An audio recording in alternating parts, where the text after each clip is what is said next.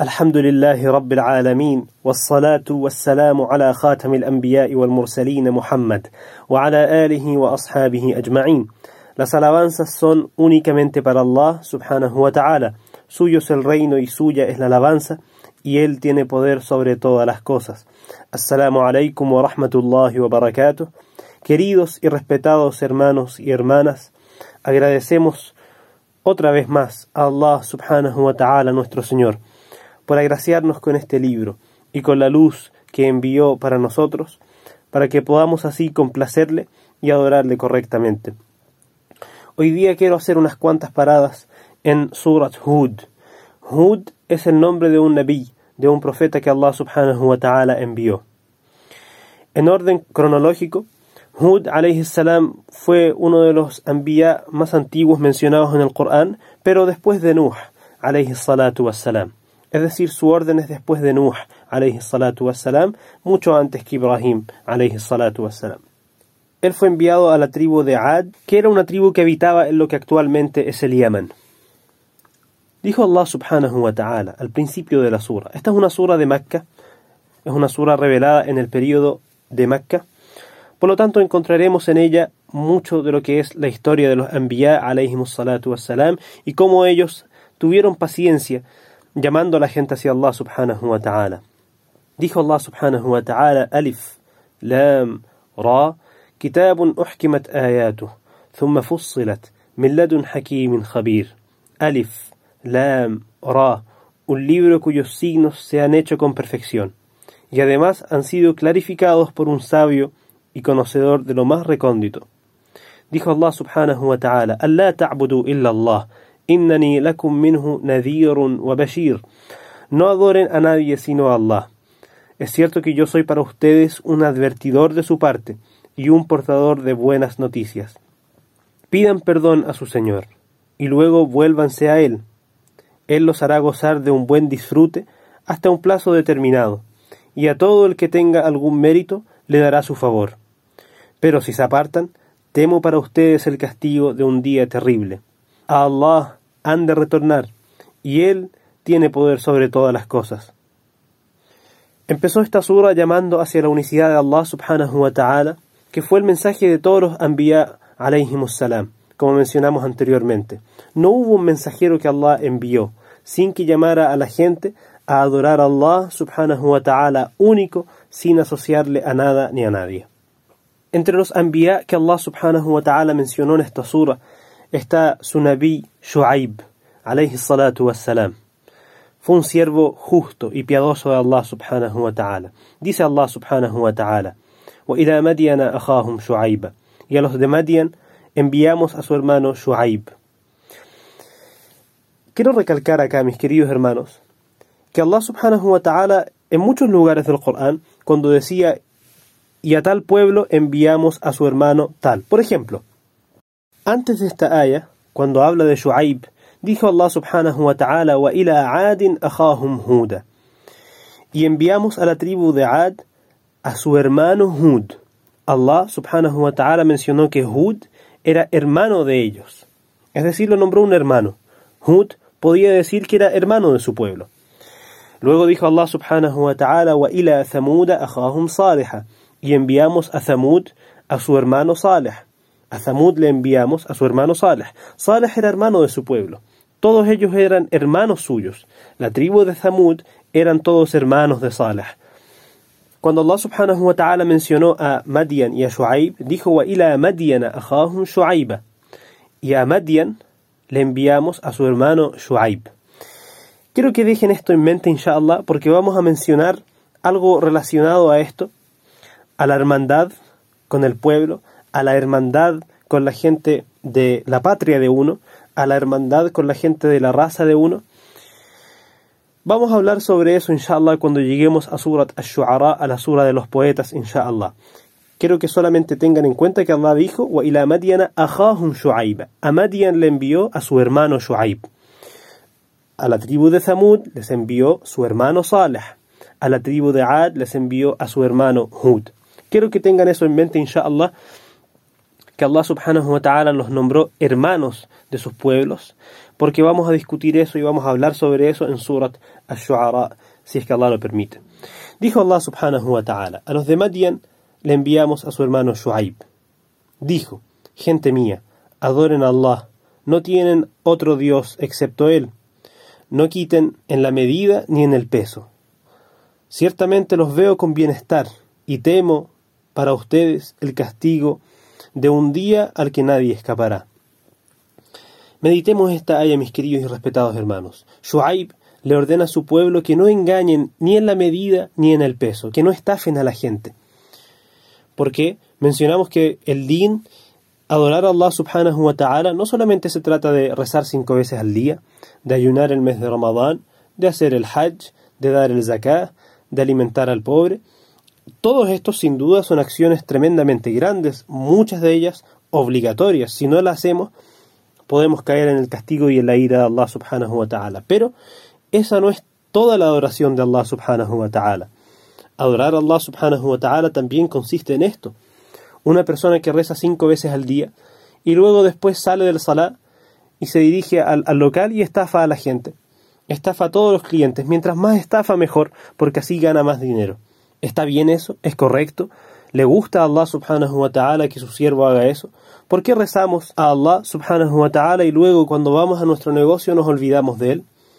No solamente eso, cuando tú estás en tu negocio, en tu local, y tienes la, oportunidad de oro, entre comillas, para estafar a alguien, o a algún cliente se le quedó la billetera, ¿cierto? Tiene dinero ahí. Tienes la oportunidad de oro, ¿cierto? Para ganar algo de dinero, a costas del sufrimiento de alguien. Pero cuando tú te abstienes de hacer eso, te abstienes de estafar a alguien o de robarle a alguien solamente por temor a Allah subhanahu wa ta'ala, o principalmente por temor a Allah subhanahu wa ta'ala, porque también eso es algo que eh, nace de el hecho de que somos humanos, del fitra. Allah subhanahu wa ta'ala puso en nuestra fitra que hacerle daño al prójimo está mal. Por lo tanto, alguien que lo hace no solamente incurre en la desobediencia a Allah subhanahu wa ta'ala, sino que falta a su naturaleza como ser humano. Pero cuando alguien se abstiene de hacer estas cosas, principalmente por temor a Allah subhanahu wa ta'ala, está mostrando la servidumbre en su estado puro hacia Allah subhanahu wa ta'ala. Entonces Shu'aib le dijo a su pueblo, que eran famosos por estafar a la gente, no estafen en la medida y en el peso. Inni arakum bikhair. Subhanallah.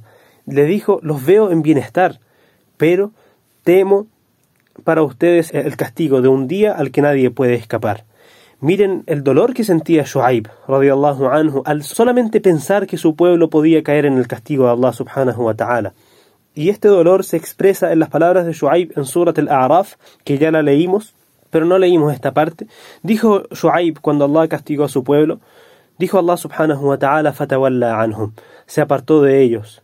Waqala ya qawm, dijo pueblo mío, se nota el dolor en las palabras de Shu'aib, dijo pueblo mío, laqad rabbi, les hice llegar el mensaje de mi Señor, y fui un buen consejero para ustedes. Pero ahora cómo puedo lamentarme por un pueblo que no quiere creer.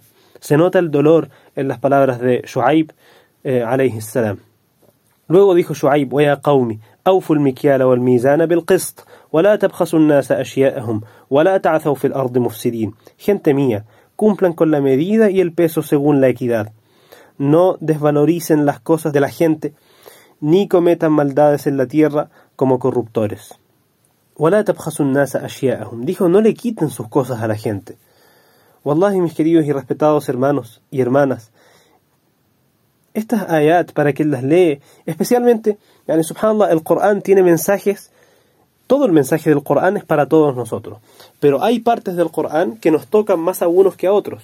Esto debería tocar mucho a la gente que se dedica al comercio y a la compra y la venta, mis queridos y respetados hermanos y hermanas y a todos nosotros en general. Dijo, no le quiten sus cosas a la gente, no corrompan en la tierra. Luego dijo, in kuntum mu'minin, wa ma ana alaykum. Dijo, lo que Allah les deja, lo halal que ustedes ganan, es mejor para ustedes si es que ustedes creen. Y yo no soy un protector para ustedes. Yo no voy a estar vigilando lo que ustedes hacen. Wa ma ana alaykum. Yo no voy a estar ahí siempre para ver si ustedes estafan o no. Quédense con lo que Allah les da, no le quiten sus cosas a la gente. Dijeron, Ya Shu'aib, asalatuka ta'muruk أن نترك ما يعبد آباؤنا أو أن نفعل في أموالنا ما نشاء إنك لأنت الحليم الرشيد Dijeron Shu'aib, tus creencias, tu salá, son los que te mandan a que abandonemos lo, lo que nuestros padres adoraban o que hagamos con nuestras riquezas lo que queremos. Tú eres el comprensivo, el guiado. Se lo dijeron burlándose. Mashallah, tú entiendes mucho, ¿ah? Tú estás guiado, eres una persona piadosa. Se lo dijeron con sarcasmo a Shu'aib, alayhi salatu wassalam. Dijo Shu'aib, Ya qawmi, أرأيتم إن كنت على بينة من ربي. Dijo gente mía, ¿no ven que me baso en una evidencia clara de mi Señor? Que me provee con una buena provisión suya, y que no quiero ser distinto de ustedes en lo que les prohíbo, sino tan solo corregir aquello que pueda. Yani, dijo Shu'aib, tengo una evidencia de mi Señor, soy un mensajero de mi Señor, de Allah subhanahu wa ta'ala. Shu'aib no quería simplemente prohibirles algo y era hacer lo contrario. Shu'aib quería establecer la equidad y la justicia en la tierra. Luego dijo, وَمَا تَوْفِيقِي إِلَّا بِاللَّهِ Mi tawfiq, si es que puedo hacer buenas obras, es de parte de Allah subhanahu wa ta'ala. Alayhi tawakkalt. A Él me apoyo y a Él me vuelvo. Miren cómo Shu'aib una persona tan grande, un mensajero tan grande de Allah subhanahu wa ta'ala, sabe que cualquier cosa buena que él haga, cualquier buena acción, si es que él es buena persona, si es que él no estafa a la gente, si es que él no hace lo que los otros hacen, es simplemente por la misericordia de Allah subhanahu wa ta'ala.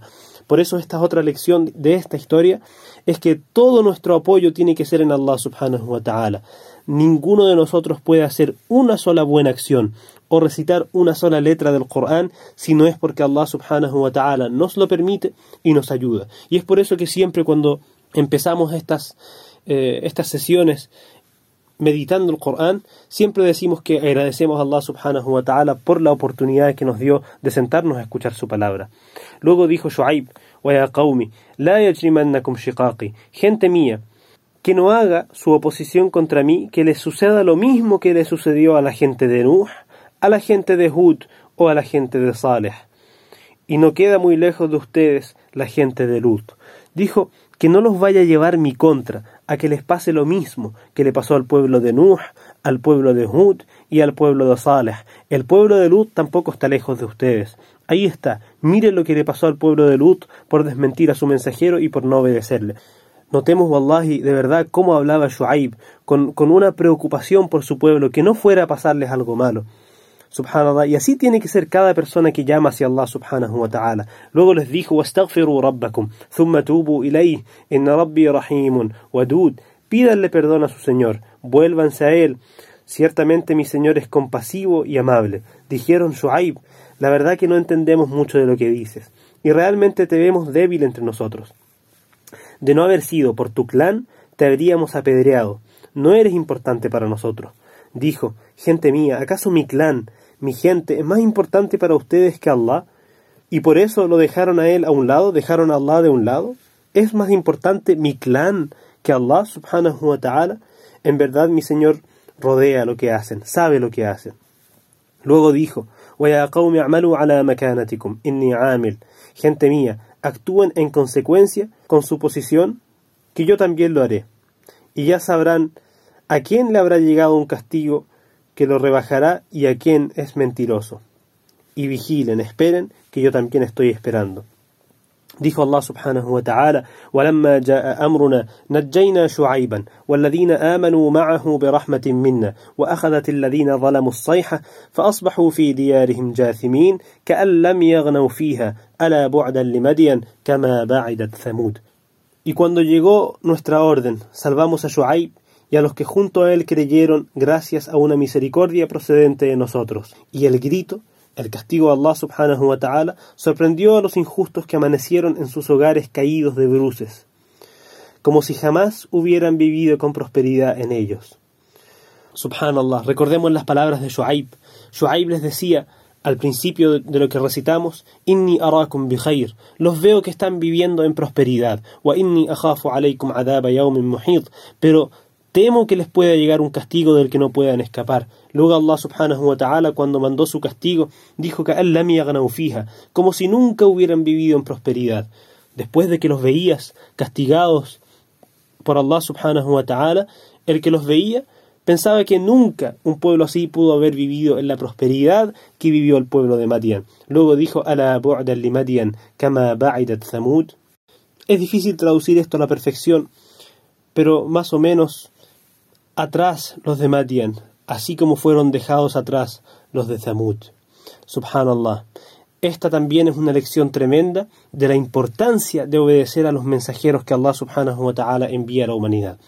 Allah no envió a ningún mensajero excepto para nuestro beneficio. Tal como mencionamos hace unos días, Allah subhanahu wa ta'ala comparó el hecho de haber enviado a mensajeros con cuando Allah subhanahu wa ta'ala hace descender el agua del cielo para que salga la vegetación de la tierra y puedan beber la gente, los humanos y los animales. El agua es la vida para el ser humano y para el ser vivo en general, así como el mensajero de Allah, cualquier mensajero que Allah subhanahu wa ta'ala envió y cualquier libro que Allah subhanahu wa ta'ala hizo descender, es vida para el ser humano.